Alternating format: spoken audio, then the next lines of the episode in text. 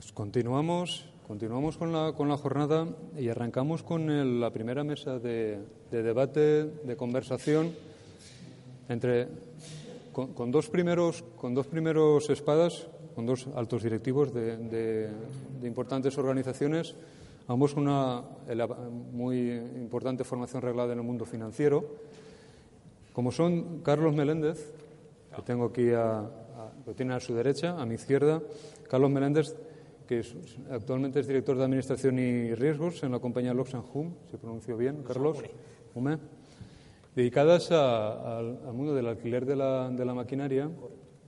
Y también nos acompaña Pedro Loza, Pedro Loza Bosque, director financiero, director financiero del grupo COEX, que os dedicáis al mundo del el embalaje Packaging y, y packaging, y, efectivamente. Y con un título, pues, enlazando con la, con la ponencia que anteriormente les, les presentaba, fácil y rápida. Analizar para decidir. Dato para decidir. Y, hablando, Carlos, Pedro, de, en- entre vuestra organización, vuestra carrera profesional, vuestro vuestro bagaje tanto profesional como académico, plantearos ¿Qué importancia tiene? ¿no? Entonces decía, ¿qué importancia tiene para quienes dirigen estas, las empresas, vuestras empresas o cualquier organización, este uso de la tecnología y la mejora de la información en la toma de la decisión? Carlos. Pues mira, yo hoy, hoy en día eh, para mí sería impensable tomar decisiones o, en mi caso, dar información para que el resto tome, tome decisiones sobre un, un activo medio de unas 20.000 unidades de maquinaria rotando por toda España, 18.000 clientes activos, eh, sin una herramienta potente que me, que me permita ah, gestionar esos datos y tomar decisiones rápidamente, para mí hoy en día es impensable eh, no tener un buen sistema de información. Y Pedro, en tu, en tu experiencia y organización, Efectivamente, hay, hay mil argumentos. ¿eh? Podríamos estar de dos horas con, con toda la, trascendencia de la necesidad de implantar tecnología en todos los sistemas de información y organizar los flujos de trabajo para poder eh, llevar a cabo todas las políticas, eh, eh, toda la estrategia de la compañía. Habla Carlos de, las máquinas, pero podemos hablar también de, también de, de los clientes, de la cantidad de riesgo, cómo, cómo controlar el riesgo de los clientes. O, por ejemplo, si quieres llevar una estrategia de pronto pago y tienes que manejar cientos de posiciones financieras, ¿cómo hacerlo con Excel? Pues, eh, luego, ¿y cómo puedes hacerlo con Excel que no están integrados con un RP, etcétera, etcétera, etcétera? ¿Y cómo puedes mejorar el working capital si no llevas bien el inventario y no puedes trazar tu política de, de compras, etcétera, etcétera, etcétera? O sea que efectivamente, estas, es- estas herramientas que habéis dicho, es decir, estamos yendo y estamos aprovechando antes de- del inicio de, de esta mesa, hablando de distintas herramientas, ¿no? estos cambios que están habiendo en el mundo de la, de la empresa, que es integrando sistemas de RP, sistemas de información, que al fin y al cabo esta info- la información se están convirtiendo en algo pues cada vez de más valor. Es decir, esa combinación de intuición e información y la, la información, el dato, se está convirtiendo en algo de más valor. Que al fin y al cabo consideramos que impactará positivamente en la salud financiera de las organizaciones. No sé si Pedro también compartes esa opinión. Sí. Eh, normalmente, en la parte, digamos, eh, tratar de salvar en la parte financiera problemas, digamos, eh, financieros, eh, digamos, es, es, demasiado tarde. Pues me explico. Porque las decisiones normalmente se toman aguas arriba en la, parte, en la política de compras.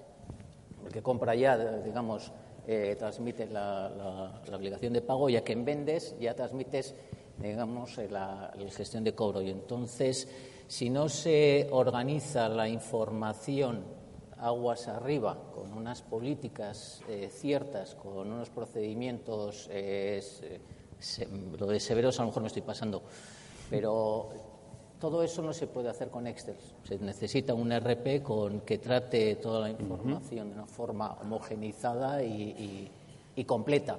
Y que no haya tres datos, que has comentado antes, que, que encima esos tres datos sean de tres personas distintas. Y, entonces, la toma de decisiones y, desde luego, la salud económico-financiera de la empresa es básica con el tratamiento de la información. ¿De tu experiencia ahí, Carlos? con- Yo, yo mi este experiencia es, básicamente, comparto lo que se está diciendo aquí, pero, y pero y abro debate si hace falta. Yo cada vez me estoy haciendo, se ve que me están haciendo más canas y las cosas las quiero muy simples. Entonces, mm, creo que nos estamos olvidando todos un poco de, lo que es cómo debe ser la información.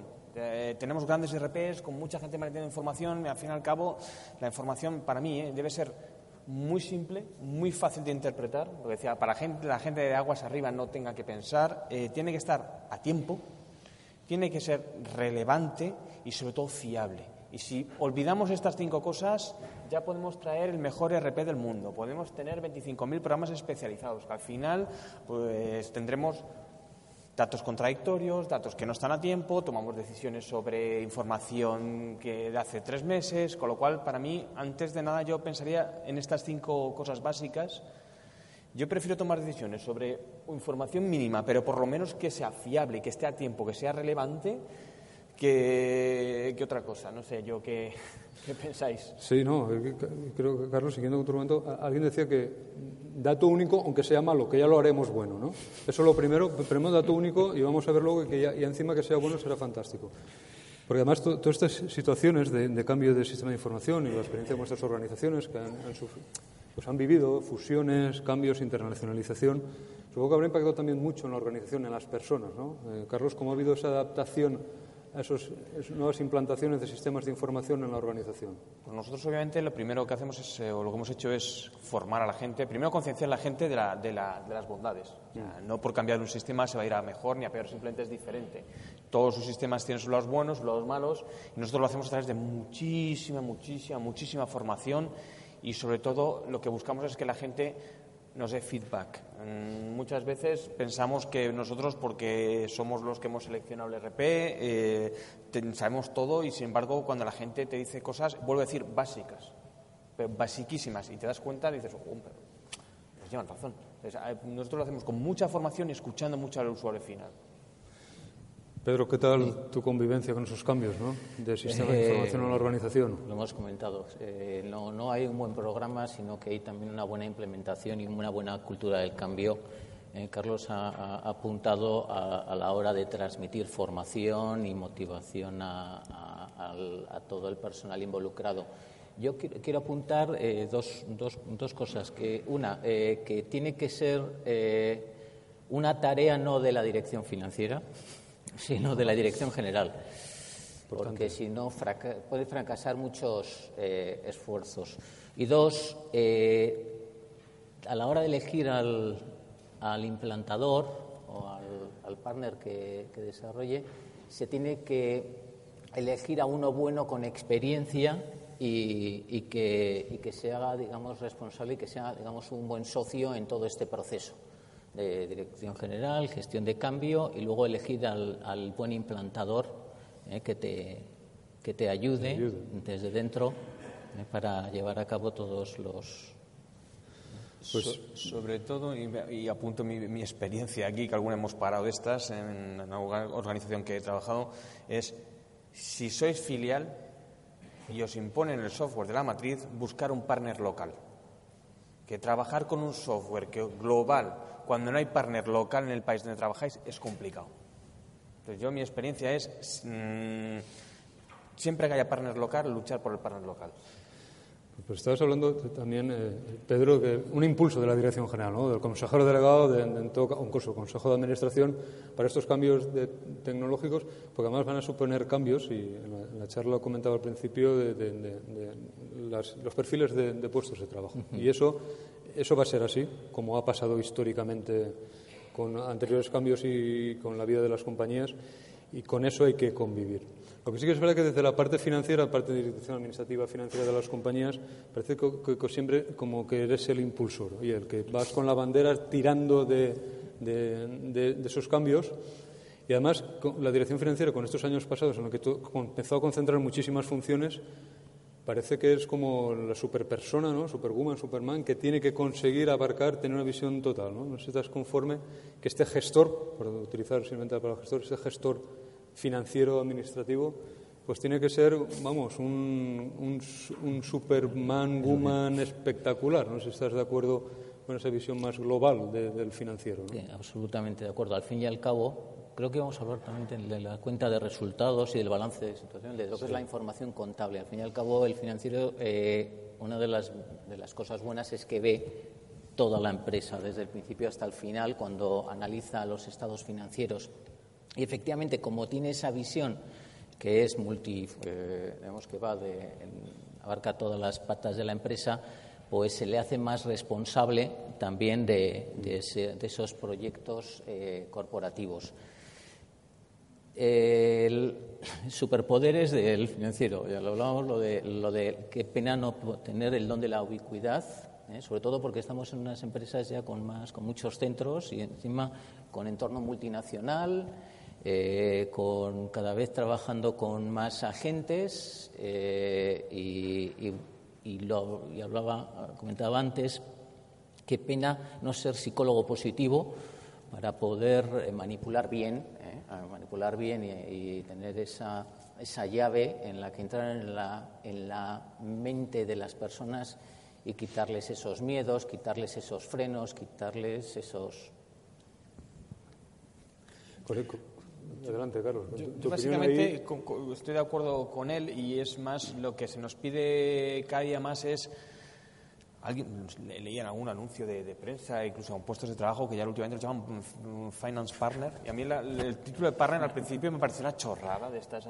Pero luego analizando, pues es verdad es que se nos pide más que, que, colaboremos con el resto de la organización, que salgamos del, de, nuestro despacho, de, que dejemos de ser el contable, el contaplus antiguamente, a ser pues, partners, que colaboremos. Yo cada vez, además a mí me gusta cada vez salgo más con, la dirección comercial a negociar, eh, eh, a negociar eh, grandes acuerdos con, clientes, porque al fin y al cabo mm, les demuestras a ellos que puedes ayudarle y que evitas problemas futuros. Al fin y al cabo es lo que se nos pide, que decía él, se nos pide más una visión global, el, poder ayudar a la organización, aparte obviamente de nuestro tradicional rol de guardar, salvaguardar la, eh, la calidad de la información, que la información sea veraz, que sea fehaciente, que sea legal, y etcétera. Pero mm, entiendo que cada vez más nuestro rol va más allá a, ser parte muy activa en la estrategia y colaborar con, con el resto de la organización. Entonces, Carlos también un facilitador de, información. Yo, recuerdo, por experiencias también profesionales, habían no hace tanto tiempo jefes que yo digo que dirigían desde la telepatía, ¿no? te miraban y tenían que, tenías que saber lo que, lo que había que hacer. ¿no? Yo creo que hemos pasado actualmente a tener unas magníficas herramientas de información y yo creo que pues, se puede ir un poco más allá. ¿no? Eres como un rol de, integrador, facilitador en la empresa también, ¿lo consideras? ¿Tu figura en la, empresa? Sí, sobre, sobre todo es, como decía mi compañero, es es que agruta la información y para mí tiene mucha importancia no es eh, eh, el, eh, reunirla, sino analizarla, validarla y ver su coherencia. Ver que mm. no estamos diciendo, como decíamos antes, tres datos diferentes, sino, oye, detectar ese dato que no es correcto, ver si es coherente y si es coherente, dar la voz de alarma. Mm. Pero realmente nuestro rol cada vez es más de, gestión de la información. Muy bien. Realmente, y lo, hablabas antes ¿no? de, esa de esa, parte del director financiero, director administrativo, como garante de la información, es decir, confidencialidad, credibilidad, eh, ajustarse realmente a la realidad de la, de la, compañía. Y es verdad que a lo mejor hay una visión o ha habido una visión muy contable de la dirección financiera, aunque actualmente parece que tiene que ser una visión más proactiva de la dirección como facilitador de datos que me dicen hacia dónde está yendo el negocio casi de manera inmediata. No sé si, Pedro, dentro de esa dicotomía, considera que la dirección financiera sigue que seguir siendo ese garante de la información más de hechos pasados o realmente tiene que ser más el, impulsor de esos hechos futuros que permitan la adecuada gestión de la empresa. Ahí tengo eh, un poco la ambivalencia ahora porque vengo de mi origen es empresa cotizada y entonces había que tener había que ser exquisito ¿eh? con los números, con las cifras que daba, sobre todo las de las corporaciones, y, había mucho check y mucho, mucho, em, digamos, mucho esfuerzo en que efectivamente los datos sean accurate, sean eh, los, los, justos. Y, y, entonces era, estaba muy focalizado hacia reportar el histórico. Luego, pues las circunstancias de la vida, las crisis, etcétera, etcétera, te llevan a un territorio, digamos, PYME, eh, eh, plus creciendo y, y, ahí, y, recupero lo que decía Carlos, de pocos datos y que sean para tomar decisiones, eh, cada vez, a mí déjame de la cuenta de resultados eh, o del balance. ¿Qué balance? ¿Qué es eso? Nada, nada, fuera. Lo importante es tener cinco datos para poder tomar decisiones rápidas, ser ágil y seguir creciendo y ganando dinero. Entonces, entre una y otra cosa nos tenemos, creo que nos tenemos que localizar. Lo que yo eh, sí eh, soy un poco rígido es en darle la importancia a la contabilidad. La contabilidad como lenguaje universal no solo de cuenta de resultados, eh, sino para, para, transmitir información al exterior y también al interior, para poner, digamos, orden. Eh, luego poder desarrollar los KPIs, los cinco datos, pero darle mucho, mucho valor a la contabilidad. Y no solo a cuenta de resultados, sino también al, al balance de situación y al resto de las, de los sistemas. Completamente conforme, sobre todo yo el concepto de contabilidad financiera que nos, que nos enseñaban en la, facultad, para mí es un, es un concepto completamente arcaico. Eh, sí, hay que reportar, mm, hay que satisfacer a Hacienda, pero eso para mí ya es casi algo como el valor de la mili que se nos presuponía. Eh, nosotros cada vez hacemos una contabilidad muchísimo más analítica eh, que genera reportes, eh, como hablábamos antes, online con, la herramienta de, que, que hablábamos antes, herramientas de reporting online, que nos, nos, permite generar KPIs que yo veo como dices tú, aguas arriba, los tienen en el móvil, mm, directamente en el móvil tienen, tienen, tienen la información, con lo cual la contabilidad financiera tiene que estar, pero tiene todos tenemos que pensar, incluso las pymes, empezar a, establecer una contabilidad analítica, una contabilidad de gestión, para la toma de decisiones, que para eso está. Voy a romper una lanza en favor de esa contabilidad financiera, efectivamente de la pyme, pero no sé si vuestra experiencia, no tanto en las empresas como en general en otros campos en los que habéis trabajado, a veces hay una falta de conocimiento. La, la empresa es una persona jurídica y la manera que no puede hablar, ¿no? Y la forma de hablar es con sus estados financieros. Pero no habéis detectado en ocasiones que por parte de la alta dirección, Consejo de Administración, y no voy a hablar en temas de escándalos contables de consejeros que no sabían lo que firmaban en las cuentas anuales, una falta de, carencia de conocimiento de cómo habla la empresa, cómo habla la pyme y la pyme habla a través de sus estados financieros. No sé si lo habéis visto y si habéis sido unos, digamos, apóstoles de formativos para esos consejos y directivos en vuestras compañías. Sí. Pedro. Sí, y es, es, una, es una, tarea dura, ¿eh? porque se pasa al principio de no dar importancia a que luego al final digan, pues gana importancia efectivamente. El hecho de, por ejemplo, eh, yo me me he encontrado en experiencia con eh, empresas que tenían la contabilidad descentralizada, la llave de la gestoría. Coño, la gestoría, la, contabilidad, es, ¿dónde vamos? Eh, con, todo el cariño para las gestorías, pero, que la, digamos, es, la contabilidad es una herramienta potente de, información y eh, el, formar en contabilidad a todo el personal de una organización yo creo que es básico, sino de una de las primeras cosas que hay que hacer para poder hablar todos el mismo idioma, que es el lenguaje universal desde hace siglos y el que nos permite también agilizar los tiempos para la toma de datos y para el reporte. Pues yo, yo ahí fíjate, yo ahí fíjate que sigo diciendo que tenemos la mentalidad demasiado contabilidad financiera en España a todos los niveles. Y seguimos generando cuentas para cumplir con el Estado y no para analizar. Yo me enfado, por no decir que me cabreo mucho, cuando tengo que analizar muchos clientes, esa información retrasada de hace un par de años, que es la legal y la que está disponible, eh, que ese ejercicio que nos hacen rellenar de la memoria y las cuentas anuales auditadas, para mí es un trilerismo contable, es complicadísimo analizar la información de un cliente, de la competencia, que al fin y al cabo está hecha o la tenemos que analizar para tomar decisiones. Le doy crédito hasta cuándo, dónde voy, a un proveedor es que me va a dejar colgado y muchas veces yo lo encuentro muy difícil, eh, muy difícil. Y más si encima el que la hace es un externo, no un interno a la empresa. Con lo cual yo mm, sí me gustaría ver un, cambio de mentalidad, no solo a nivel pyme, sino a nivel, yo diría casi legislativo. Legislativo, sí. Sí, yo creo que estamos avanzando con el sí, está que con el Banco de España tiene proyectos para...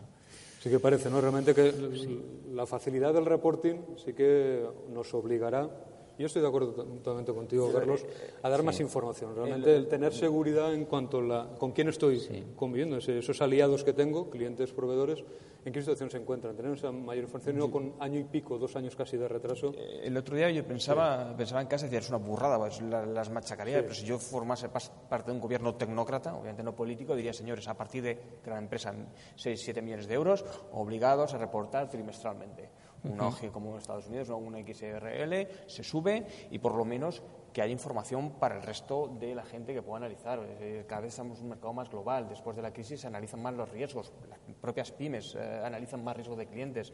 Tenemos que tender ahí. Y sé que es complicado, ¿eh? porque nuestra mentalidad española no es, tan abierta. Sí, pero al final tecnológicamente se puede hacer. Sí, y es una cuestión, de, efectivamente, has dicho, de un momento dado pones la obligación y, se tendrá que funcionar, porque es un tema más de garantía para, para cualquier empresa. Pues yo, por cerrar y, como, como, última cuestión a plantearos es realmente en, vuestras, en vuestra industria, en vuestro sector, ¿no? ¿Cómo está impactando esta inteligencia financiera de la que estamos hablando en, los modelos de negocio? Y además, yo digo, estáis en una empresa, eh, Carlos, con fusiones, con adquisiciones, una, una matriz eh, fuera. Pedro, estás en muchos mercados, más mm. allá del mercado nacional. Es decir, ¿Cómo impactan vuestras industrias todos estos cambios, esa inteligencia financiera que está actualmente accesible o que está, digamos, acelerándose en el mercado actual? Pues para nosotros es un mercado que, nos hemos tenido que reinventar después de, después de la crisis, eh, que nos impactó fuertemente. todo el tema de la tecnología de la información nos está ayudando muchísimo, sobre todo a tomar decisiones como decíamos antes, rápidas, que todo esto se, trata de tomar decisiones, no hacer de números bonitos. El mero hecho de tener con la flota, eh, eh, el estado de la flota online, los 20.000 activos que tenemos por toda España, saber dónde están, si están alquilados, si no están alquilados. Eso nos permite eh, casi a diario poder hacer estimaciones de cierre a final de mes de facturación, cómo vamos a acabar. Vamos a acabar mal, tenemos tiempo para tomar decisiones, hay que hacer campañas, no hay que hacer campañas manejar los 15.000, 16.000 clientes a la vez con un con el software que comentaba antes eh, que me permite gestionar e integrar todo tipo de alertas. Pues fulanito ha bajado el rating, o menganito ha tenido un impago. Todo esto, 16.000 clientes a la vez, es complicado. Nosotros sin un sin un buen RP, que es lo que tenemos, no nos, probablemente no estaría aquí hablando en nombre de la empresa que estoy hablando. Sí, porque además creo que, como comentábamos eh, en el previo, eh, integras lo que venía de atrás con lo que hay y había como, digamos, unas inercias antiguas que hay que romper y es un poco volver a, a, a romper costumbres dentro de las organizaciones que siempre muchas veces son traumáticas. ¿no? Es complicado. El, ya, ya pasamos el tema, si quieres, al otro lado de, del RP, dejamos el lado de la informática, es lo que hablábamos antes. Esto siempre se hace así. Eh, en la otra empresa funcionábamos mejor.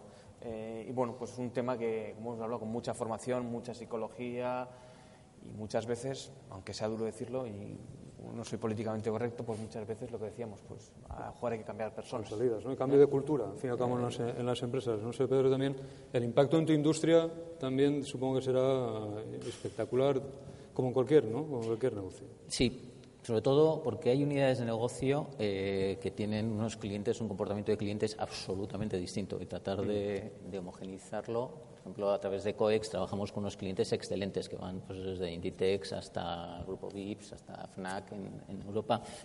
Y BT, otra unidad de negocio con eh, agricultores marroquíes que en, bueno, en Marruecos, con todo el cariño, no, no quiero, que hay que ser muy, hay que ser, vemos, eh, os, tengo que contar, digamos, transmitir la experiencia real, eh, pero también con mucho eh, cariño, porque nos encontramos con unidades de negocio que no están profesionalizadas. Un agricultor no tiene necesariamente un ordenador o una oficina, o no tiene un departamento de administración.